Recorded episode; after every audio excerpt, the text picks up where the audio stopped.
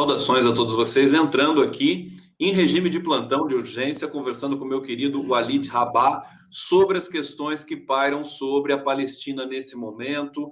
Conflitos se acentuaram e é, é, consideramos aqui prerrogativas, canal do Conde, coletivos aqui agregados, é, que seria muito importante ouvir o Walid Rabah, presidente da Federação Árabe Palestina do Brasil. É uma satisfação, a felicidade de te receber mais uma vez, Walid lamentando pela, pela, pela circunstância, porque é uma questão, mais uma vez, problemática, dolorosa para o povo palestino nesse momento. Saúdo com todo carinho, o público também te saúda aqui com todo carinho. E eu queria é, que você fizesse aí suas considerações iniciais, é, é, lembrando né, desse, desse episódio que, a, que, transcorre nesse momento na, no Estado palestino. Tudo bem, Walid? Tudo bem, Conde, obrigado pela oportunidade meu carinho a você, a todos aqueles que assistem é, o canal e que estão conosco agora. Bom, não tem hoje como começar uma, uma intervenção, qualquer que seja ela, sobre um assunto mais delicado ou menos delicado, como esse menos delicado que nos traz hoje, sem primeiro de tudo é, externar as mais profundas e doídas condolências às centenas de milhares é, aos familiares das centenas de milhares de pessoas que foram ceifadas sem nenhuma necessidade por esta pandemia, que só está aí do jeito que está, ceifando pessoas injustamente, que não precisavam morrer nesse momento, porque nós estamos lidando com um momento terrível, governado, estando nas estruturas do Estado ou não, por terraplanistas obscurantistas que estão danificando as relações sociais, econômicas e políticas no mundo, portanto, não é só aqui. Então, profundos sentimentos a todos os amigos e familiares dessas vítimas. E é importante que nós, é, já que nós estamos aqui para falar da Palestina, desse momento, iniciamos dizendo que tudo isso que está acontecendo em Jerusalém não começou exatamente agora, mas por incrível que pareça, pelo menos essa parte de recrudescimento, começou justamente com a pandemia. É, claro, a pandemia se trata de um vírus que atinge a todos igualmente, entretanto, os palestinos foram prejudicados pela ocupação, especialmente onde há mais presença de colonos extremistas euro-judeus, os chamados sionistas, ou colonos apenas, alguns chamam de apenas colonos judeus, em Jerusalém. E também, claro, a ocupação de Jerusalém por Israel é, nesse caso, oprimindo a população palestina. É, as unidades de saúde palestinas é, foi dificultado de todas as maneiras é, prevenir e combater o coronavírus, tanto em Jerusalém quanto em outras regiões da Palestina, mas especialmente também, tal qual em Jerusalém, em Hebron, onde há colonos extremistas, cerca de 600, é, 500 mais ou menos, instalados bem no centro de Hebron, no meio de perto de 200 mil palestinos. Esses colonos também são negacionistas. Esses colonos se recusavam a usar máscaras, esses colonos se recusavam ao distanciamento social, esses colonos se recusavam a todos os cuidados sanitários preventivos da pandemia. E ainda por cima, quando passavam os palestinos, cuspiam neles. E as autoridades da ocupação israelense dificultaram que as ambulâncias palestinas acessassem, que as unidades médicas acessassem justamente num processo, especialmente para Jerusalém, de sua integral judaização e do impedimento de um mínimo de soberania, e nós queremos a total soberania, da Palestina sobre Jerusalém, porque ela é a sua capital e ela é uma cidade ocupada, segundo as resoluções da ONU, segundo o Tribunal Penal Internacional, segundo a maior ONG israelense de direitos humanos do Bethlehem, agora o HRV, a maior, a Human Rights Watch, a maior organização de direitos humanos, pelo menos do Ocidente. Isso tudo começou ali. E disso resultou, é, Conde e todos os demais, e todas as demais que nos ouvem e nos assistem, disso resultou que, em abril do ano passado, nós tivéssemos praticamente algumas dezenas de casos de coronavírus e apenas uma morte por coronavírus, do nada saltasse para centenas e atualmente esteja na casa das 3.700, 3.800 mortes, e nós éramos apenas algumas dezenas de casos, quando Israel já eram milhares e centenas os mortos. Portanto, a ação deliberada da ocupação israelense sobre a Palestina nos danificou frente à pandemia. E em Jerusalém foi o epicentro disso. Perfeito. Então, eu quero tratar mais um pouco desse assunto, então, justamente da pandemia, porque a gente tem notícias de que é, é, Israel conseguiu debelar, vacinou grande parte da população, e as informações que nos chegaram, Walid, é de, é que Israel não estava providenciando, digamos assim, as questões, inclusive você está me dizendo agora que dificultou a, a, o próprio cuidado do Estado palestino com relação aos, é, é, aos às pessoas, aos habitantes, é, com relação a, ao, ao, enfrentamento da pandemia. O problema é que a pandemia afeta a todos que transitam é, é, é, nas cidades, etc. Como é que isso se deu assim na, nessa sequência no Estado palestino e nas cidades ocupadas? Bom, a característica fundamental do tratamento que Israel deu à questão da pandemia no, nos territórios palestinos ocupados é rigorosamente o apartheid que move as políticas de Estado israelenses. E assim, os israelenses, especialmente os professantes do judaísmo, já que Israel se considera um Estado puramente étnico, e nesse caso ele acha que o credo religioso é uma etnia, é uma pureza racial. É o único nazismo em andamento hoje no país, no mundo, né? Então Israel acha que, imunizando os seus, o restante que se dane. Se o palestino tiver coronavírus, ele não vai transmitir para o israelense imunizado. É o palestino que morra. Esse é o primeiro aspecto. Ele é ideológico, ele é uma escolha de um regime supremacista é, de apartheid. Primeiro. Segundo, Israel, por ser potência ocupante, e é assim considerado pela ONU, por exemplo, é, diante especialmente da Convenção de Genebra, a quarta convenção, notadamente, são quatro, a quarta convenção, está obrigado a providenciar a totalidade dos serviços, especialmente os sanitários, à população ocupada. Então, neste caso, Israel está, diante do direito internacional, obrigado a vacinar a população que está sob sua ocupação. Não fez isso, consequentemente, ofendeu o direito internacional, deverá responder mais hora menos hora por crimes de guerra e de lesa humanidade, porque isso é crime de guerra e de lesa humanidade, no TPI, tal qual já responde por crime de apartheid e, e de genocídio. Já responde agora dos crimes de 2014 para frente, que são esses que o TPI, Tribunal Penal Internacional, começou a apurar.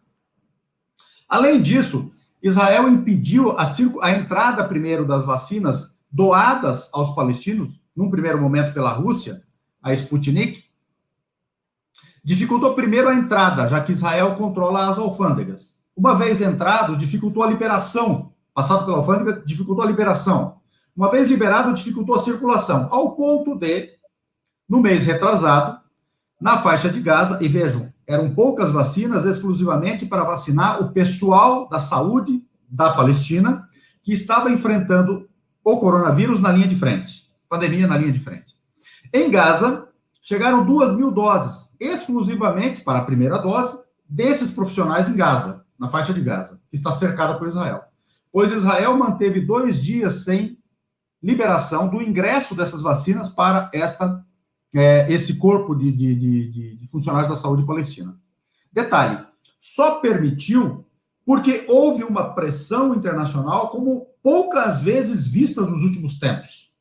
Israel ficou escancarado que é um regime de apartheid, um regime de genocídio, um regime de limpeza étnica. Por fim, não bastasse isso, Israel tentou dissimular com um discurso de que não tinha vacina para todos. Primeiro que era obrigado a vacinar todos, portanto deveria importar vacina de, para todos. Lembrando que a vacina é da Pfizer, Israel se vangloria tanto de produzir, produzir, não produz nada, é tudo licença de outros países, etc. Ele não produziu vacina também. Comprou vacina da Pfizer e a Pfizer agora está denunciando Israel que não pagou. Israel deveria ter importado vacina para todos. Não fez isso. Disse que não tinha para todos. Detalhe: doou para países, Guatemala e, e Honduras, por exemplo, bem como para a República Tcheca e para a Bulgária, é, Hungria, perdão, dizendo, vacinas para vacinar o seu pessoal da, da, da, do, do combate na linha de frente à pandemia. A troca de quê? A troca de que esses países reconheçam Jerusalém como exclusivamente israelense, como capital de Israel e transladem as suas embaixadas de Tel Aviv para Jerusalém. Poucos países na história humana resvalaram para a imoralidade tanto quanto Israel nesse episódio. Então, Israel é isso. Israel é isso. Claro que hoje em dia a humanidade já sabe. É, a gente tem, inclusive, tem um bate-papo aqui. Eu vou ler um pouquinho do, das, das, mensagens do bate-papo. A gente sabe que é, eu não sei se tem a questão da terminologia também, que é muito sutil e delicada. É, se, eu, se, eu, digo que os judeus ou os israelenses, mas tem muitos, muitos israelenses que defendem a Palestina. É, tô, eu não estou dizendo nenhum absurdo, quer dizer, inclusive no Brasil, converso com alguns deles, é, e, e, eles defendem, enfim, um, um, um, a, o reconhecimento do Estado palestino, diferentemente do governo israelense. É mais ou menos o que acontece no Brasil, um governo que não representa o povo, de fato. Não sei se dá para dizer isso é, com relação a Israel. Deixa eu trazer aqui, a Luciana Worms está aqui, ela está dizendo, o Estado de Israel sobre o governo do Likud é eugenista, sim, faz um assustador apartheid, é nazista, sim. Obrigado. A Luciana tem vários comentários dela aqui, eu vou trazer aqui é, é, para a gente seguir na conversa. Edson dos Santos Júnior, solidariedade ao povo palestino. É, André Menezes, deixa eu ver aqui é, a, a, mensagem dele. Essa guerra é um mal para o mundo e nunca vão realizar a satisfação dos povos do Oriente Médio, jamais. Não sei, está um pouco até ambíguo aqui essa, essa mensagem do André. Vamos seguir aqui. Sérgio Caldieri, paz na Palestina urgentemente. É, Maria Fontes, nossa solidariedade ao povo palestino. Claude Rajar está dizendo aqui: saudamos o Alid Al-Kobari, presidente da FEPAL, e agradecemos esse convite do Conde para que possa eh, esclarecer todos os aspectos da luta contínua da Palestina versus a Palestina ocupada. Obrigado, querido Claude Rajar, aqui saudando o nosso querido convidado Alid Rabat também. Deixa eu trazer mais um comentário da, da, da Luciana Worms, que ela disse uma coisa interessante aqui. Ela disse: Eu sou judia e sempre defendi a causa palestina.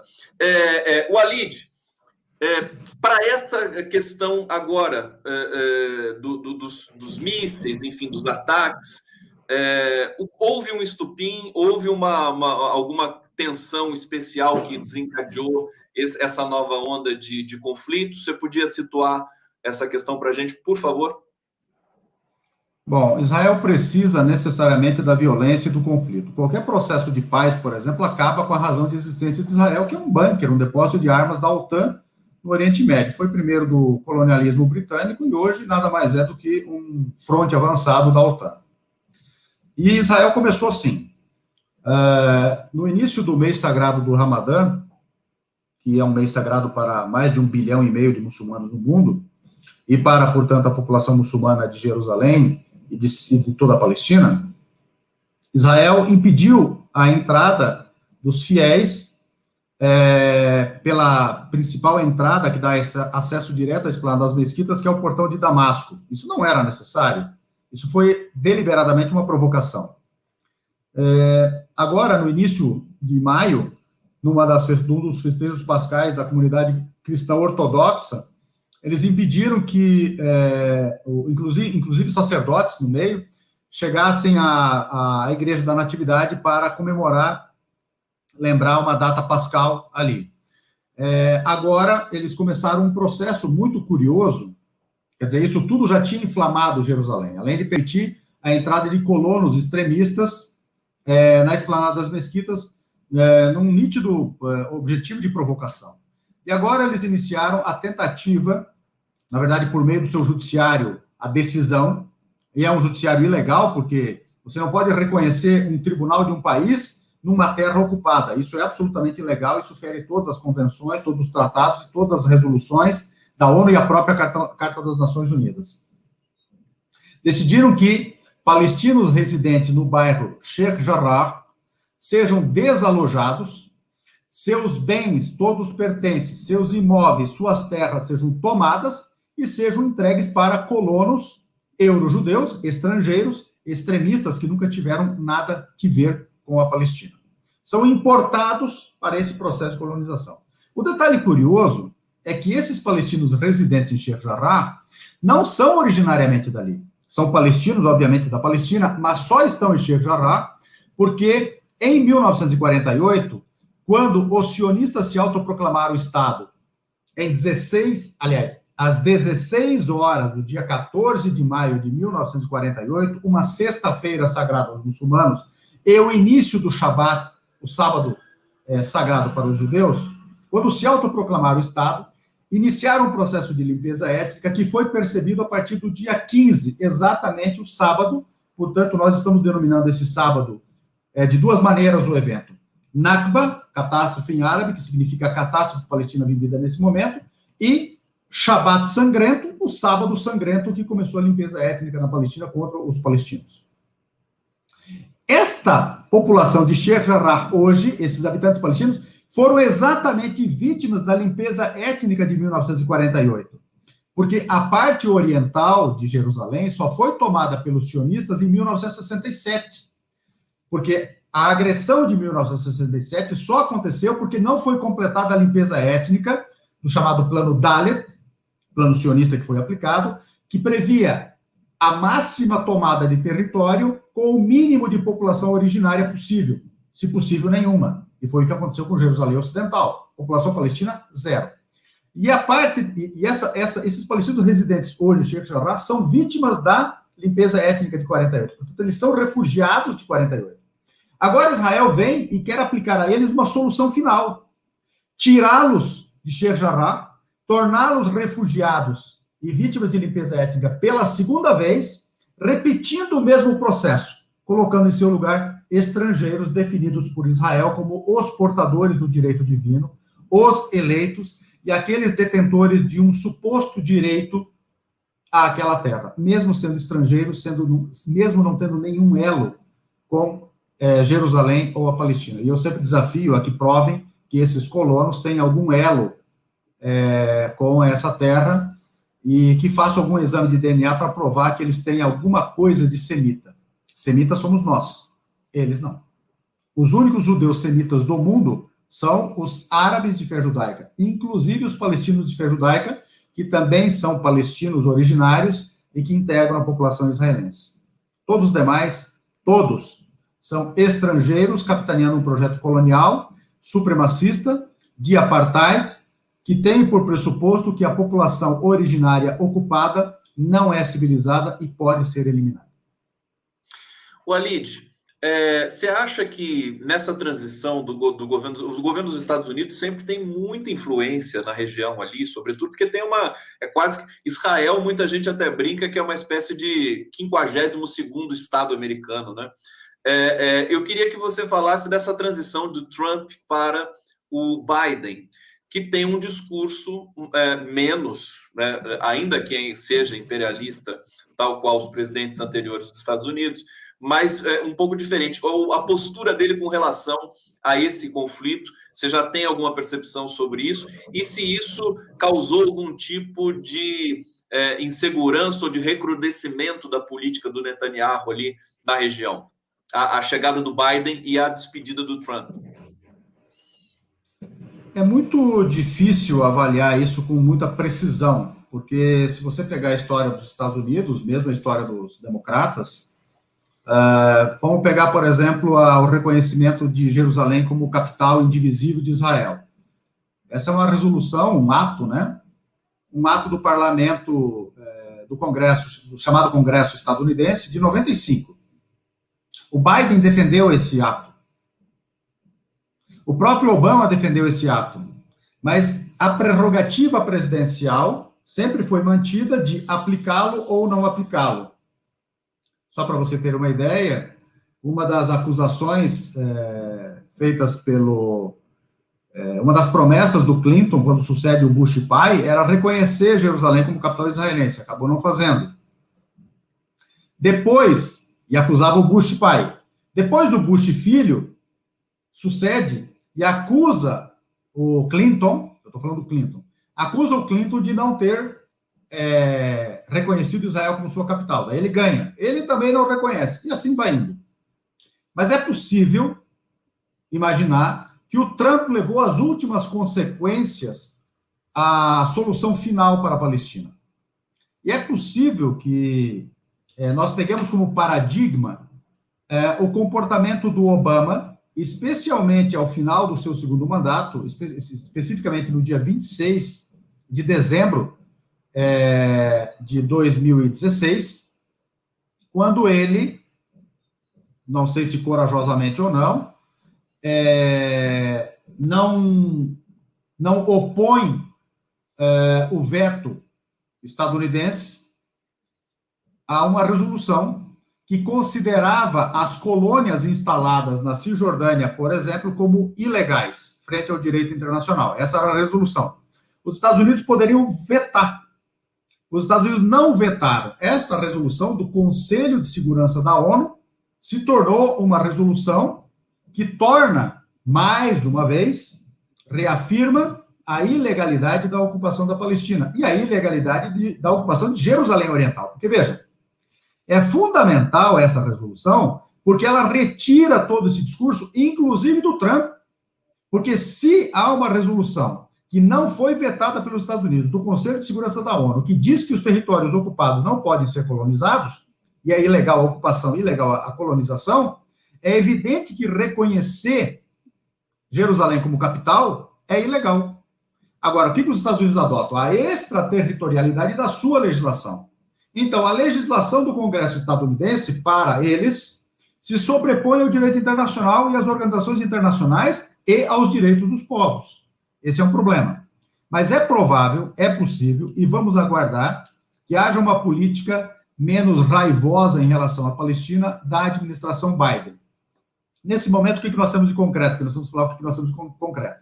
Foram descongelados todos os recursos estadunidenses destinados à Organização das Nações Unidas é, para os refugiados da Palestina, palestinos. Consequentemente, isso garante materialmente que eles continuem sobrevivendo na condição de é, portadores é, do chamado Estatuto dos Refugiados e, consequentemente, sob a resolução 194 da ONU e, consequentemente, com o direito de retorno dessa resolução, isso é muito importante. Descongelou uma série de recursos para a própria Palestina, isso também é importante. E iniciou, aparentemente, um processo de descongelamento das atitudes muito negativas em relação à Palestina e em relação ao LP, como, por exemplo, esperamos que em breve permita a reabertura do escritório da OLP em Washington, que foi fechado pelo Trump. E esperamos também que os Estados Unidos adotem, em relação à Palestina, ainda que ao modo deles, uma posição é, que, que, que caminhe, encaminhe ou ajude a encaminhar, ou não obstrua as iniciativas internacionais da busca de uma saída é, não violenta para a solução da questão palestina. É isso que a gente espera, e esses são os dados que eu tenho, por enquanto, são concretos, portanto, é um termômetro para se avaliar. Perfeitamente. Eu quero aproveitar e, e, perguntar o seguinte: quer dizer, seria uma oportunidade agora é, é, que os Estados Unidos me parece numa ressaca de Donald Trump, é, haja vista o programa é, é, econômico, né, mas com forte viés social que o Biden é, implementou nesse momento, são 4 trilhões de dólares um, um programa, assim, inclusive de taxação das grandes fortunas, a quebra de patente também, que ele defendeu recentemente, com relação às vacinas, era o momento de, de, de abrir uma negociação, uma, uma, nova rodada de negociações com o governo americano. Uma pergunta que eu faço para você: e quem seria a autoridade palestina investida dessa legitimidade para tratar dessas questões? E a outra pergunta é assim: a União Europeia não está muito acanhada diante dessas questões, Walid?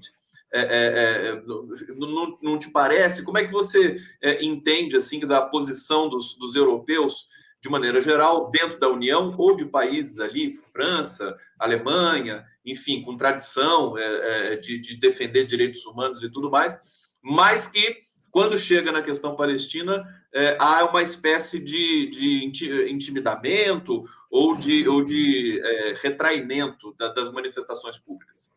Pergunta que eu te faço. Vamos começar pelo final, né? Uh, quando a gente pega a vontade europeia, nós temos que primeiro recuar lá atrás, que a tragédia palestina começa com iniciativas europeias, né? Especialmente a inglesa, com a Declaração Balfour, em 2 de dezembro de 1917, e com tudo aquilo que antecede a Declaração Balfour, que é a promessa da Palestina é, para um futuro Estado, um lar nacional judeu, essa é a designação da, da, da, contida na Declaração Balfour, e tudo isso é precedido por uma série de outros, é, outros conchavos entre os franceses e os é, ingleses, especialmente os chamados Acordos Secretais Picot, de 1916, depois vem uh, 17 a Declaração Balfour, depois vem o acordo com os turcos de Servés, que é de uh, conversações que vão de junho a agosto, mais ou menos, no qual a Turquia aceita os protetorados é, britânicos e franceses sobre essas regiões é, do Oriente Médio, Palestina, Líbano, Síria e Iraque, e Jordânia, perdão. E aí, uh, isso depois evolui para a Conferência de San Remo, que define a repartição colonial. Então, tudo isso é europeu, né? E toda essa ideologia supremacista é europeia. Entretanto, os europeus tenderiam, em tese, a cumprir um papel mais positivo hoje para o Oriente Médio, especialmente para a Palestina.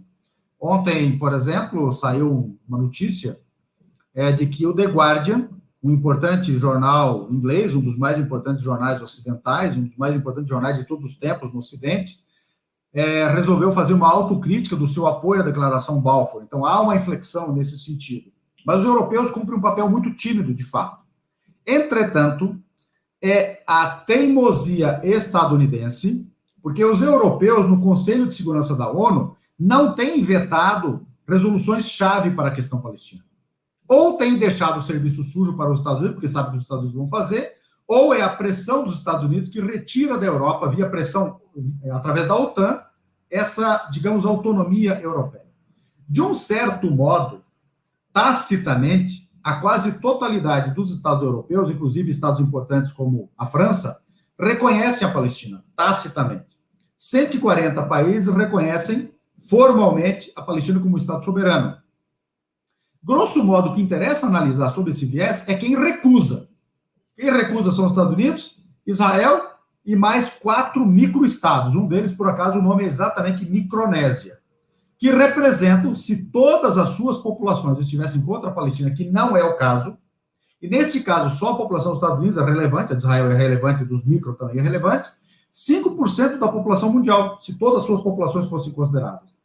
Em termos geopolíticos, em termos econômicos, também, hoje em dia, são a menor parte, já que os Estados Unidos perderam a hegemonia e a capacidade negocial no mundo. Não detém mais essa hegemonia tranquilamente. Então, a Europa. Então, o que, a Palestina tem hoje contra? Esses 5% da sociedade, da raça humana, 140 países que a reconhecem formalmente, inclusive o Brasil, e o restante da humanidade, inclusive a totalidade dos Estados europeus, reconhecem tacitamente a Palestina. Dentre os que reconhecem a Palestina como Estado estão países importantes, como por exemplo a Rússia, como por exemplo a China, como por exemplo a Índia, a África do Sul. Quer dizer, não são qualquer país. Todos os países da Organização para a Cooperação Islâmica reconhecem, todos os países árabes reconhecem, todos os países deste continente reconhecem. Então, nós estamos diante, lamentavelmente, é, de uma covardia europeia e de uma pressão absurdamente injusta, ilegal e imoral dos Estados Unidos. Vamos para a cena palestina. A cena palestina depende muito da realização, na nossa opinião, FEPAL, Federação Árabe Palestina do Brasil, nos manifestamos várias vezes nesse sentido e continuamos apoiando um processo de reconciliação nacional. De preferência, encaminhando as eleições ao mesmo tempo. É preciso que haja as eleições legislativas, que lamentavelmente foram adiadas em virtude justamente desses acontecimentos em Jerusalém. Israel, aliás, faça uma digressão aqui. É, é, em Jerusalém, Israel, que a mantém ocupada, diferentemente da eleição de 96 e da eleição de 2006, que é, foi possível ter eleições ali, 6 mil palestinos votaram pelo correio e os restantes eram 100 e 145 mil palestinos a votar na eleição anterior dos quais 119 se habilitaram. Estes outros, à exceção dos 5 mil, 6 mil por votos é, de correio, votaram na periferia de Jerusalém, nos seus distritos, vamos assim chamar. Desta vez, Israel não queria que votassem pelo correio e nem autorizou que se votasse nos distritos e nem autorizou que os candidatos palestinos das 36 listas para as eleições legislativas que seriam no, no dia 22 deste mês fizessem campanha em Jerusalém. Ou seja, Israel tentou apartar Jerusalém da Palestina. Tentou, desta vez, tornar Jerusalém não mais Palestina, separando-a do processo eleitoral, da escolha política dos destinos dos palestinos para si mesmos, para se autogovernarem. Isso é um absurdo, é, e nós acreditamos que isso tudo a comunidade internacional precisa pressionar para que se resolva. Os palestinos precisam encaminhar as eleições. 31 de julho, a eleição presidencial. Eu sei que tem problemas de pandemia também, isso tudo vai ter que ser visto. As eleições presidenciais em 31 de julho. E, finalmente, em 31 de agosto, as eleições para o Conselho Nacional Palestino, que é a máxima instância da OLP, que engloba, inclusive, as diásporas. Nós, aqui no Brasil, podemos escolher representantes nossos para o é, Conselho.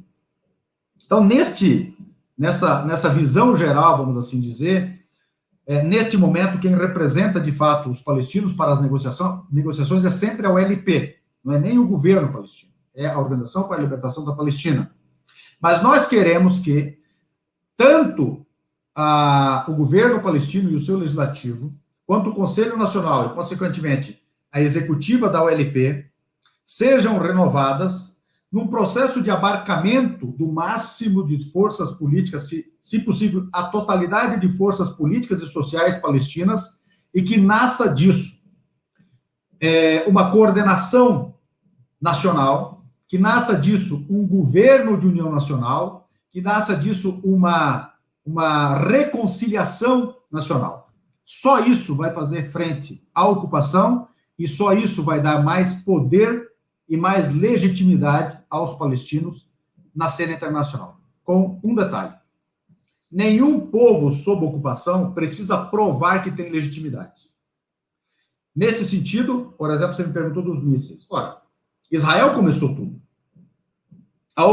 O bloqueio a Gaza para início da, da abordagem vem desde 2007. 2007, em que Israel administra e diz que isto é correto, diz que isto é um exemplo de humanismo, de caridade, administra a quantidade de proteínas que entram em Gaza, para que a população palestina consuma apenas o mínimo de proteínas. Tanto nos bombardeiros de 2008 quanto nos bombardeiros de 2014, Israel destruiu a quase totalidade da infraestrutura palestina.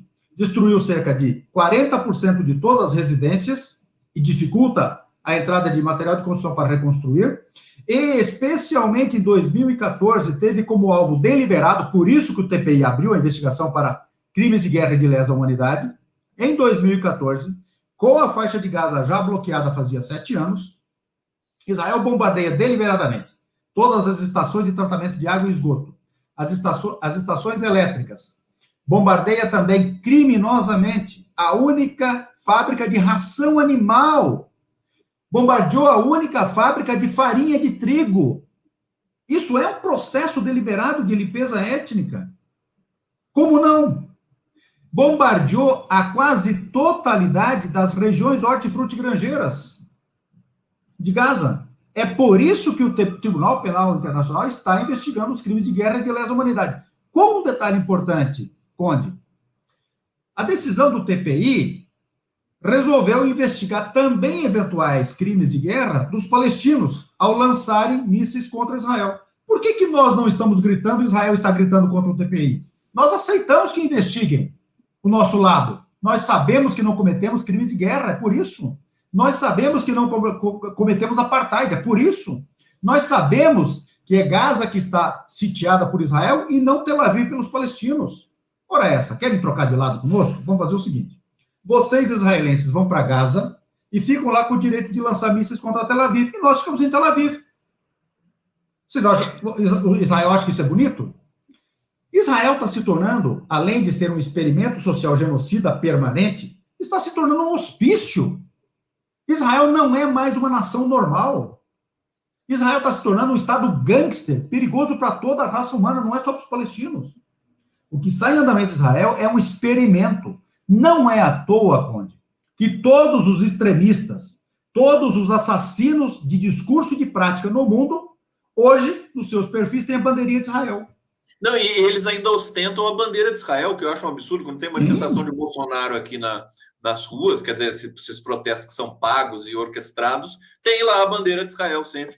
É, aliás, deixa eu, deixa eu trazer, estamos tendo uma aula aqui com o professor Walid Rabah, é, trazer mais alguns comentários aqui antes de chegar para os próximos questionamentos aqui na, na nossa live.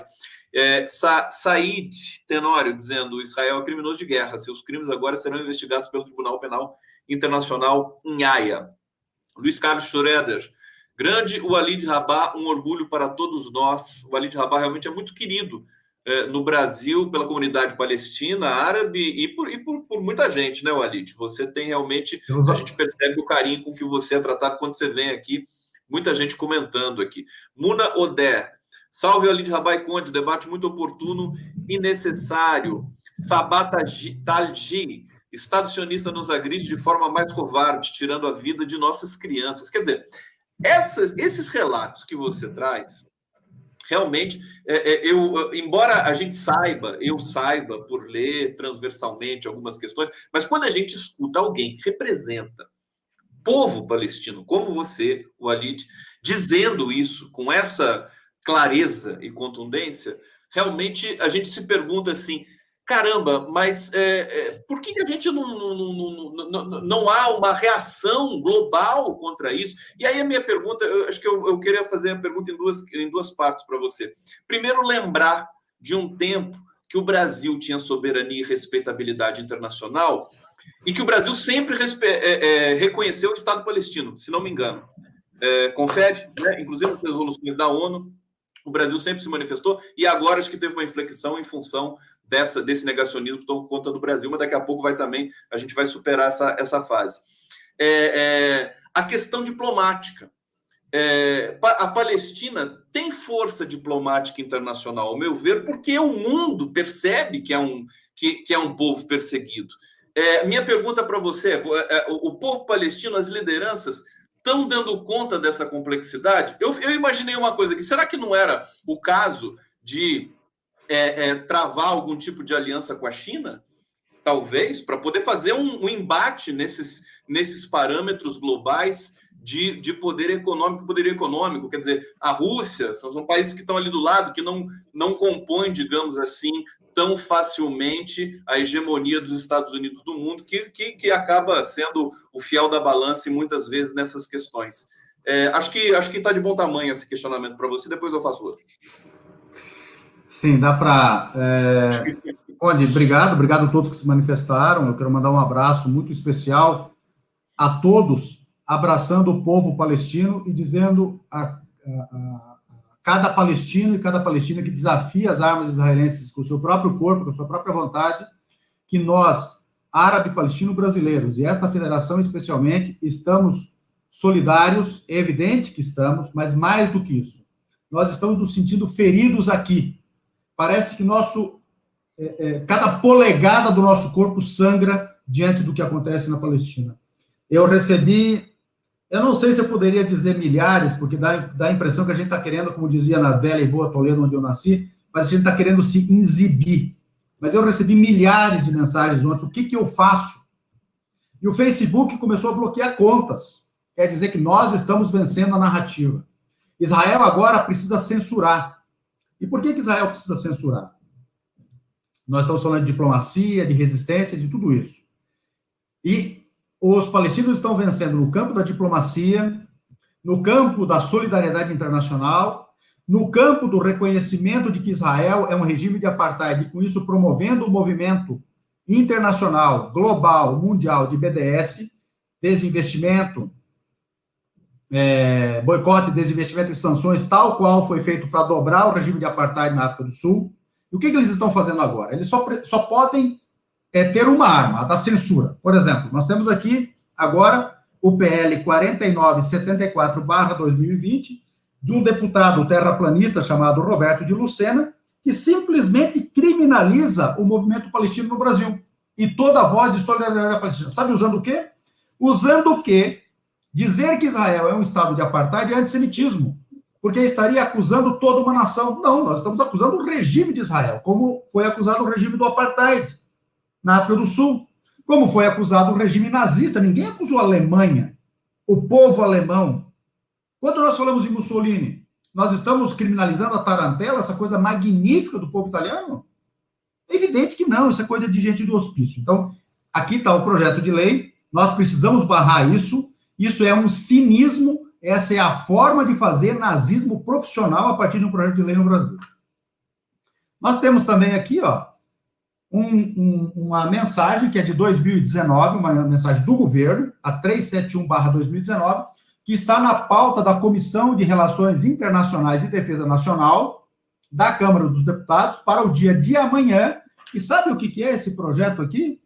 É, essa mensagem, perdão, dizendo é de um acordo de cooperação na área de defesa entre Brasil e Israel. Ou seja, os armamentos e munições que Israel despeja sobre a Palestina e os testa e os vende para o mundo como bugiganga, como arapongagem, como coisa para oprimir, inclusive, outros povos, os próprios povos de governos que compram, testado sobre a Palestina, o Brasil, o exército brasileiro, a indústria bélica brasileira, que tem competência para fabricar armas para nos defender, vai comprar, vai pegar coisa testada nos palestinos. Está aqui. Esse é, e esse, é, essa, esse, esse, essa mensagem, além do mais, cita a Constituição. E o que, que diz a Constituição brasileira? No artigo 4 que regula as relações internacionais, os princípios que regulam as relações internacionais. Que o Brasil deve se orientar pela independência nacional. O Brasil deve adotar a prevalência dos direitos humanos. Pronto, Israel já não pode ter acordos com o Brasil. Aliás, o Brasil talvez não pudesse nem ter relações diplomáticas com Israel à luz disso autodeterminação dos povos. Israel ocupa a Palestina e é, promove limpeza étnica, genocídio e apartheid ali. Autodeterminação dos povos. Acho que isso é autoexplicativo, não precisamos nem falar. Não intervenção, autoexplicativo. Igualdade entre os Estados, autoexplicativo. Defesa da paz. Israel defende a paz? Eu já falo do Brasil daí na sequência. Solução pacífica dos conflitos. Só isso deveria colocar quem promoveu isso aqui na cadeia. Isso aqui não é coisa de gente civilizada. Isso aqui é coisa de gente que vendeu o Brasil. É gente que acha que a capital brasileira está em Tel Aviv e não em Brasília. É gente que acha que o Brasil é o maior kibbutz do mundo. É gente que acha que o Brasil deve apoiar a limpeza étnica na Palestina em qualquer canto do mundo. Quiçá, aliás, talvez inclusive no Brasil. Aliás, eles aprenderam bem porque a gente está vendo o genocídio do povo indígena, negro. Né? Ah. Antes de, de, falar contigo, o genocídio, a, a, chacina do Jacarezinho, quer dizer, a polícia vai e mata 29 pessoas e o ataque de Israel contra uh, a Palestina foram mais de 20, acho que 22 ou 30. Desculpa te interromper, Walid, é. voltando para você. Eu nem, nem vou ler mais aqui, porque senão você vai ficar bravo. Vai, vai, você vai Não, eu já estou bravo. É. Vai ter um box. Com, um volume de violações, né? É, você vai com, esse, com essa toquinha islâmica, você está a um passo de ser o Muhammad Ali. Então, você vai começar a boxear ele, não quero te irritar. Então, uh, e sobre o Brasil? O Brasil tem uma tradição diplomática, a Casa de Rio Branco, que não combina com essa, essa doidice que está aí. Mas agora temos um ministro de Relações Exteriores novo, que eu espero que seja mais equilibrado, pelo menos está aparentando ser. Evidentemente que ele não é o dono da política de governo, isso é bom deixar bem claro. E o que, que fez essa política externa errática? Né? Tirou o Brasil de um leito. Veja, o Brasil saiu pelo menos da redemocratização para cá, de uma balança comercial de tudo que exportava, né, de aproximadamente 39 bilhões de dólares. Hoje, depois de essa política externa brasileira muito boa, é, equilibrada, passando por governos conservadores e progressistas, não mudou, nós estamos na casa dos 250 bilhões de é, exportações. E nós temos um superávit permanente. Veja só, o Brasil fica adulando Israel e o regime supremacista de Israel. Sabe quanto que nós tivemos de prejuízo é, nos últimos tempos com Israel? Nós tivemos um déficit com Israel até agora, em dois anos, de 1,4 bilhão de dólares, quase 8 bilhões de reais. Enquanto isso, o Brasil agrediu o Irã, que nestes mesmos dois anos nos deu superávit superior a 3 bilhões de dólares, 15 bilhões de reais. Quando o Brasil chuta o Irã, e no ano passado, devido a isso, nós perdemos um bilhão de exportações para o Irã, portanto, 5 bilhões de reais, e quanto isso representa de emprego, de renda, de melhor vida para o povo brasileiro, inclusive melhores negócios para o nosso empresário. Quanto que isso representa? Ainda por cima, resolveram chutar, veja só que absurdo, resolveram chutar a China. No ano passado, a China representou 33,6% de tudo que nós exportamos. E, fiquem sentados para não caírem de costas, 66,12% de tudo que foi superávit na balança comercial brasileira. E esse é praticamente a repetição do número de 2019. Vamos agora pegar esse ano. Esse ano, aí sim, tem que sentar mesmo, para não cair de costas. É... Neste ano, para a China, para a China, é, o superávit, perdão, dizendo com a, com a, com a China, neste momento é de 85,05 de todo o superávit na balança comercial brasileira é com a China. E eles agrediram a China agora. E não é só isso. A China está fornecendo insumos para as vacinas. Tem uma parceria do Butantan com a China. A maior parte dos brasileiros está sendo imunizado com a Coronavac. E está sendo imunizado, porque os primeiros imunizados, o internamento deles caiu a quase zero. Essa não é uma política externa. Essa é uma política de lesa pátria. Isso é venda do país. Isso só pode ser gente associada ao contrabando de armas, ao talvez tráfico humano, tráfico de órgãos. Isso não é possível. Isso não é política externa, Conde. Então, com esses números, aqui tem vários números, eu poderia ilustrá-los muito mais, evidentemente. E a política externa brasileira sempre foi equilibrada, ela vem Anteriormente ela já era assim. Ela começou a ter uma nova inflexão, se reencontrando com a política externa anterior a 64. A Guerra Fria atrapalhou, né? Mas o Geisel recoloca o país numa narrativa é, coincidente com a dos, não, dos países não alinhados, respeitando as soberanias, reconhecendo os, o movimento de libertação nacional, reconhecendo os países recém-libertados, inclusive contra a vontade de Portugal. Depois o Brasil ajudou a organizar o Mercosul contra os Estados Unidos, Sarney bancou isso. Quer dizer, não tem ideologização da política externa. Em última análise, nós estamos diante da ideologização da política externa por extremistas, gente que só entende de astrologia é que está fazendo isso. A diplomacia brasileira da Casa de Rio Branco não tem nada a ver com esse hospício. E eu quero homenageá-los, inclusive, porque eu sei do quanto são competentes. Perfeitamente. Sob os olhares é, cúmplices das nossas elites e da, no, e da nossa imprensa, que eu faço questão de sempre denunciar aqui nesse, nesse espaço. Quer dizer, a imprensa brasileira é que mantém Bolsonaro ainda na cadeira de presidente da República. Eu estava até lembrando, Alite, já que você tocou nesses assuntos, é tão bom conversar contigo, porque a gente fala de questões que são gerais também, que são caras ao, ao povo brasileiro. Tem muitas perguntas importantíssimas aqui no bate-papo, vou fazer na sequência para você. Mas é, lembrando que nós tiramos, nós, né, o Brasil tirou, eles tiraram, não sei mais que tipo de é, é, sujeito nomear nesse sentido, porque acho que a responsabilidade recai sobre todos nós, mas uma presidenta legítima eleita, sem um crime de responsabilidade sequer, e agora nós mantemos um presidente na cadeira da presidência da República com o maior volume de crimes de responsabilidade jamais imaginados. Talvez só Israel possa parear em termos de crime de responsabilidade com relação. Mas aquilo é um regime diferente, né? Bom, deixa eu trazer aqui é, um comentário do André Menezes, está dizendo: ofende toda a instrução constitucional os seus primeiros artigos. Lamentamos profundamente os atos do governo brasileiro que não tem sequer 300 anos de experiência de vida estatal. Um apedeuta. Obrigado, André Menezes. Samuel, Passos faz uma pergunta muito interessante. Vou pedir para o Alid responder mais rapidamente para a gente poder rodar aqui as outras perguntas. É o seguinte: eu gostaria de fazer uma pergunta ao senhor Alid Rabah. O que ele sabe sobre o reconhecimento do genocídio armênio pelo governo Biden? Que implicações isso tem em relação aos palestinos? Foi, foi bastante interessante é, o reconhecimento desse genocídio e que contrariou muito a Turquia. É, você acompanhou esse, essa questão, querido Walid? Posso responder? Pode responder, por favor.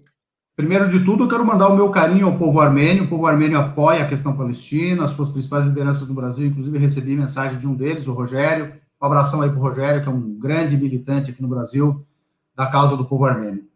É, eu acho importante, porque daí anuncia que vai reconhecer outros genocídios.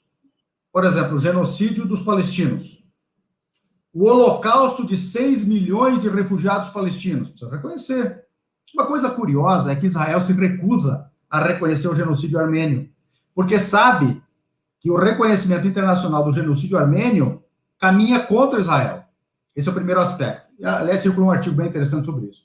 O outro aspecto muito interessante é que Israel resolveu adotar a narrativa dos crimes cometidos na Segunda Guerra Mundial contra os europeus de fé judaica cometidos por outros europeus de outras fés em solo europeu como o único crime possível de ser narrado no mundo. Nenhum outro pode ser genocídio. Então, Israel resolve adotar uma nova religião, o Holocausto, e resolve esgrimar, instrumentalizar o Holocausto para se eximir de qualquer culpa. Então, os crimes cometidos contra os europeus de fé judaica têm que ser únicos para que Israel possa ser uma entidade única no planeta, de realização, inclusive, de um escudo para Israel para seus crimes, e um escudo também, a pretexto, como pretexto, de que esse seria um escudo Israel seria um escudo para todos os judeus contra todo o restante da raça humana.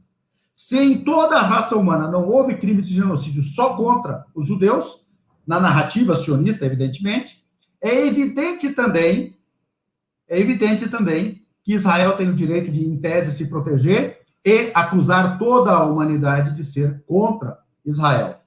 É, é, é, é meio complexo isso, parece coisa de sanatório, mas, como eu disse antes, Israel é um sanatório.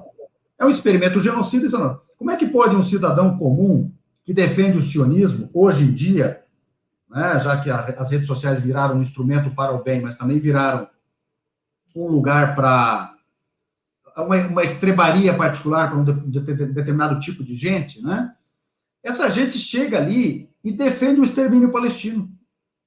Essa gente defende, com passagens velho-testamentárias, a justificativa divina da ocupação na Palestina. Quando todos sabem, até o mundo mineral sabe, a arqueologia indica isso, é, os primeiros habitantes da Palestina, que são os primeiros cananeus, remontam a mais de 10 mil anos. Jericó, segundo a arqueologia moderna, com mais de 10 mil anos, era a cidade murada já fundada pelos cananeus. Todas as cidades da Palestina, inclusive Jerusalém, há 5 mil anos, portanto, no mínimo dois mil anos antes da suposta presença mítica de Davi, tem cinco mil anos, fundada pelos cananeus. E nós sempre perguntamos, eu pelo menos sempre pergunto para os defensores do sionismo, a partir da narrativa velho-testamentária que tenta endossar uma narrativa épico-nacional, eu pergunto para eles, peguem no Velho Testamento, que vocês usam para justificar todos os seus crimes, e achem uma cidade, uma vila, uma colônia agrícola fundada pelos antigos hebreus. Eu desafio. Não acha. Não acha. Então, mesmo essa narrativa velho-testamentária, ela também é um hospício, porque ela não tem historicidade alguma. Então, Israel é uma mentira viva. Isso não quer dizer, não quer dizer que nós não queiramos que os israelenses tenham direito a uma vida digna e em paz. Não quer dizer que nós não estejamos perseguindo um processo genuíno de restauração da paz em toda a Palestina histórica, para que todos que estão ali vivam dignamente. Agora, negociar politicamente é uma coisa, negociar a história é outra. Negociar politicamente é uma coisa, negociar a verdade é outra. Negociar politicamente é uma coisa, negociar a justiça é outra. Negociar politicamente é uma coisa, Enterrar o direito dos refugiados é outra. É preciso colocar tudo na mesa e tudo ser resolvido com justeza para todos. Nós, palestinos, que não temos o sangue de um europeu de fé judaica nas mãos, sabemos dos crimes que e das perseguições que os judeus sofreram, os europeus de fé judaica sofreram, especialmente na Europa. Mas eles não sofreram essa perseguição entre nós nem no mundo árabe, nem no mundo islâmico, nem em outro canto do mundo, a não ser o chamado ocidental, mais especificamente o europeu. E foram os pogroms, portanto, na segunda metade dos 1800, muito antes dos crimes da Segunda Guerra, que surgiu o sionismo como ideologia supremacista direcionada à Palestina. Nós perguntamos: vocês que sofreram os pogroms e os levaram a ter a vontade de construir um Estado para se proteger, Até quando vão continuar não tendo vergonha dos pogroms que vocês estão promovendo na Palestina contra o povo palestino desarmado? Até quando vocês vão suportar a acusação de estarem promovendo na Palestina o mesmo que foi promovido pelo nazismo na Europa? E buscarem, através de legislações artificiais, como o PL 4974, a criminalização de quem acusa Israel de se comportar como um Estado nazista. Não era melhor vocês, israelenses, o Estado de Israel, abandonar suas práticas, ao invés de querer nos condenar criminalmente no Brasil por os denunciarem por esses crimes? Claro que sim. Então, nós perseguimos a paz, a concórdia, e é isso que nós queremos. Deixa eu bater palma aqui para o Alid Rabá. É, tem, muito, tem muitos amigos conhecidos aqui do Alid no bate-papo. Eu vou me dirigir a eles agora. Ele é sempre inspirado assim? O Alid é sempre? Tá? Não, eu sei que é. Eu sei que é, viu, Alid? É fantástico, importantíssimo esse tom, esse ethos, né? É, com relação. Acho que no Brasil nós estamos precisando também desse tom de denúncia e de clareza que você dá à questão palestina Vou trazer comentários aqui é, do nosso público. Ana Pimenta dizendo: há possibilidade de publicar esses projetos para que assinemos contra o Alid? É, o Alid tem uma série de, de, de ações, atividades. É, é, é depois eu vou pedir para ele falar aqui. Tem o site, é, tem, tem a FEPAL, enfim, que tem representações e que quem quiser ajudar e se engajar na causa palestina é só acessar essas redes sociais. Tem gente dizendo aqui, o Alid, olha-se, Cláudio Ajar, Claude Ajar, o Alid já está censurando a alma da a alma Yadem, que vem sendo cortado intermitente o seu sinal. Questões de censura com relação à causa palestina em algumas redes sociais, mas você disse que já teve uma, uma certa inversão disso, mas a gente sabe que essas questões realmente, infelizmente, acontecem. Facebook, Google são, né, é, é, digamos, americanos, e nesse sentido ainda há uma certa ambiguidade nessa questão. Mohammad Kamouni está dizendo aqui: a, a colônia árabe em favor da causa palestina é muito maior do que os que apoiam o sionismo. É, que em todas as manifestações presentes e futuras nos empenhamos em levantar a bandeira da Palestina. Obrigado, Mohamed. Daqui a pouco eu vou passar a palavra de novo para o Alid. Tem uma pergunta aqui da querida Bárbara Caramuru, que já participou de uma live com a gente. Lembra, Alid? Ela está perguntando aqui, qual é o Alid? Pode explicar o processo de reassentamento dos palestinos refugiados na, da Nakba, em Sheikh Jarrah, em Jerusalém? em 1956, confere. Obrigado, Bárbara Caramuru. Um grande abraço, um beijo para você. Vou deixar essa questão, então, para o nosso querido Alit responder aqui. Bom, é, obrigado, obrigado por sua gentileza, é, Conde. Você também pode ser um bom colunista social, porque você é muito gentil com seus entrevistados. Uma coluna social diferente, né? Mais moderna. É, primeiro, eu queria, é, já que alguém perguntou como é que a gente publiciza essas questões todas, o projeto de lei, nas nossas mídias, especialmente no nosso Facebook, que é a Federação Palestina, no nosso Instagram, que é FEPAL, que, aliás, está indo muito bem. É, quero mandar um grande abraço também para a nossa equipe de comunicação, que está fantástica, bem como o nosso site, o fepal.com.br. Tudo isso você vai encontrar lá, tá? É, Bárbara, é, grosso modo, esses, eu não lembro se foi exatamente 56, tá? mas grosso modo eles foram é, expulsos pelos, pelo, pelos sionistas em 48, né, como aproximadamente 800 mil palestinos naquele momento, que representaram até 65% de toda a Palestina histórica, da população de toda a Palestina histórica, e também representaram perto de 85% daquela parte tomada por Israel para se autoproclamar, os 76%, e ficaram é, é, na condição de refugiados, como todos ficaram no primeiro momento, e alguns por mais tempo. Então, ficaram acampados naquelas lonas. É? Então, foram terraplanados alguns pedaços de terra em, em algumas localidades e, é, e, moravam debaixo de barracas, aquelas barracas brancas que todo mundo vê nas fotos. É, alguns desses campos refugiados começaram a construir e viraram alguns algumas favelas no primeiro momento, alguns viraram pequenas cidadezinhas. Então, quando você vai para, por exemplo, Gaza ou para outros campos de refugiados palestinos que existem na própria Cisjordânia e nos países vizinhos, você vai ver que tem vielas apenas, porque foram aos poucos, é, já que a solução não se resolvia, não se resolvia. E a mesma coisa é, enfrentaram esses é, palestinos que foram assentados em Sheikh Jarrah. É bom lembrar que nesse momento é, Jerusalém estava sob guarda é, da Jordânia. E foi o governo jordaniano que assentou-os ali e lhes concedeu títulos é, de propriedade. Israel, como faz em tudo, alega hoje que, nos seus tribunais, né, que esses eurojudeus que reivindicam propriedades ali, é? reivindicam essas, essas, essas residências, essas casas, propriedades, teriam títulos de terra.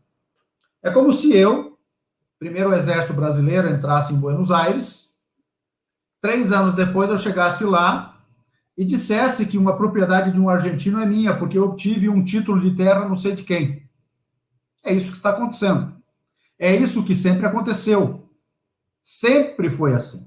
Com um detalhe curioso. Israel espalha um mito de que os palestinos venderam sua própria terra. Vamos pegar o censo britânico de é, 1922. Em 1922, a população palestina tinha uma densidade demográfica de 28,7 habitantes por quilômetro quadrado. A do Brasil, nessa mesma época, não chegava a 4, a da China, que já era o país mais populoso, oscilava de 36 a 37. Portanto, desmontamos o mito de Israel, os sionistas, perdão, dizendo naquele momento, que diziam que a Palestina era uma terra sem povo. A Palestina não era uma terra sem povo, era densamente povoada. Depois eles diziam, os britânicos, que é, é eles separaram o, o censo por religião, né? Eles disseram que é, os, fé, os palestinos de fé judaica, é bom se registrar que eram palestinos apenas de fé judaica, detinham 3% do território, posse ou propriedade. Os outros, mais ou menos 97, eram de outros palestinos não professantes do judaísmo, cristãos e muçulmanos. Quando acontece a, a votação da, da, resolução da chamada Partilha da Palestina, em 29 de, de novembro de 47, a 181, é, os professantes do judaísmo na Palestina, que já eram mais ou menos 30%, detinham apenas de 5 a 6% do território. Ora, essa, se compraram tanta terra, se tanto palestino vendeu suas terras, e assim eles criminalizam os palestinos, como é que eles tinham partido de uma população que era 9% para menos de 30%, mas digamos que tenha triplicado, e mal dobrou as terras comprando. Detalhe, comprou de latifundiários não palestinos, residentes fora da Palestina. Isso a história narra muito bem, inclusive os nomes das famílias que venderam, que estavam sediadas em Beirute, Damasco, Bagdá, Amã e Cairo. É? Esse é um processo muito malandro dos sionistas. E não é diferente de Sheikh Jarrah, que vive um processo de limpeza étnica mais agudo na, na, em Jerusalém, que, e aí eu finalizo, está sofrendo um processo de limpeza étnica, evidentemente, a busca da solução final para a Palestina perseguida pelos sionistas, sofre um processo, consequentemente, de despalestinização, sofre um processo de descristianização, sofre um processo de desislamização quer dizer um processo de judaização sob o manto da sionização, portanto, sofre também um processo final absurdo de retirada de Jerusalém, de patrimônio da humanidade, especialmente como a grande metrópole do monoteísmo. É isso que está em processo. Israel, portanto, não é apenas um criminoso de lesa humanidade pelos crimes que comete, comete contra o povo palestino. Comete crimes contra a espiritualidade, as religiosidades de mais de 3 bilhões de seres humanos. E o monoteísmo não é apenas crença religiosa, é história, é geografia, é arqueologia, é a formação do pensamento da raça humana, já que ele influencia chineses também e tudo mais, a narrativa é, do chamado monoteísmo. Então, há um grande crime de Israel contra o monoteísmo, pois o monoteísmo é um Deus de todos os seres humanos, de todas as almas, um Deus único para todos, não um Deus étnico para um grupelho de sanguessugas e de assassinos que se tornaram esta gangue sionista. O Ali Jabá, estamos ao vivo aqui pelo Prerrogativas, canal do Conde, Twitter, Facebook. É, a gente vai encaminhando para o final aqui, querido Alídio. Eu queria que você é, explicasse para a gente, desse aqui uma, uma, uma consideração final sobre o atual conflito, sobre essa questão, é, é, como ela pode se. É, é, tem até algumas, alguns prognósticos aqui que acabei pegando pela BBC, pelos, pelos jornais europeus, dizendo que pode ser que esse se alongue esse conflito desta vez. É, eu queria que você falasse rapidamente sobre o papel do Hamas, porque é, muitas, muitas, muitas matérias acabam reputando ao Hamas o início de uma provocação. Me parece que os europeus consideram Hamas uma, uma, uma organização terrorista. É, queria que você falasse um pouquinho sobre isso para explicar para a gente é, é, o que de fato a gente pode esperar para os, as próximas semanas nessa questão, nesse novo conflito que lamentavelmente foi deflagrado ali na região árabe-israelense. Vamos começar pelo final. A Europa, enquanto governança continental, a sua estrutura de governo é, continental já retirou todas essas é, tipificações absolutamente injustas é, contra o Hamas e outras forças, como também foi contra o LP, quer dizer, não é novidade isso para nós, né? Então essa é uma essa tentativa de criminalização é, do oprimido não é uma novidade. O que nós consideramos é que todas as forças palestinas que têm direito de ter diferenças internas são integrantes do, dos tecidos social, econômico, político, cultural palestino. Então, as divergências internas entre os palestinos são uma coisa é, é, e, e, e, o direito à resistência é outra coisa. Todos os povos tiveram, tiveram direito à resistência. E graças aos países, movimento dos países não alinhados, isso foi inscrito depois do direito de resistência. O direito de luta anticolonial está inscrito na Carta das Nações Unidas, graças, claro, ao movimento dos países não alinhados, de que a OLP era integrante, a Organização para a Libertação da Palestina. O que nós acreditamos é que nós estamos agora à beira do 15 de maio, dia da Nakba, catástrofe palestina, quando toda essa limpeza étnica aconteceu na Palestina. Né? Então, são 73 anos de Sheikh Jarrah, não é uma só, são várias. Nós vamos fechar agora 73 anos de manutenção da ocupação da Palestina e desse processo. Então, em Sheikh Jarrah, vai, se, é, vai ter continuidade o quê? Vai ter continuidade, se porventura tiver tal qual os israelenses querem, aquilo que vem de 73 anos para cá. Caso haja uma inflexão a partir da mobilização popular, nós mandamos mais uma vez muitas recomendações, abraços e apoio ao povo palestino que resiste, todos, não só os de Sheikh Jarrah de Jerusalém, todos, porque todos sempre resistiram, e aos nossos refugiados, que nós queremos que retornem, aos nossos presos, é, sequestrados políticos, que nós queremos que sejam libertados, para que também beijem o solo sagrado de Jerusalém, e também louvamos a todos os nossos mártires, nas, nas pessoas das suas mães especialmente.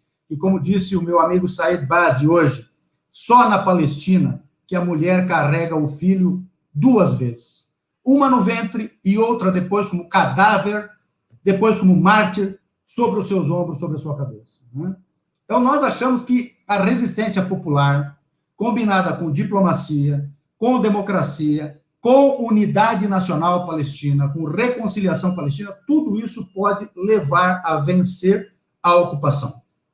Vencer a ocupação significa vencer o regime israelense que a promove.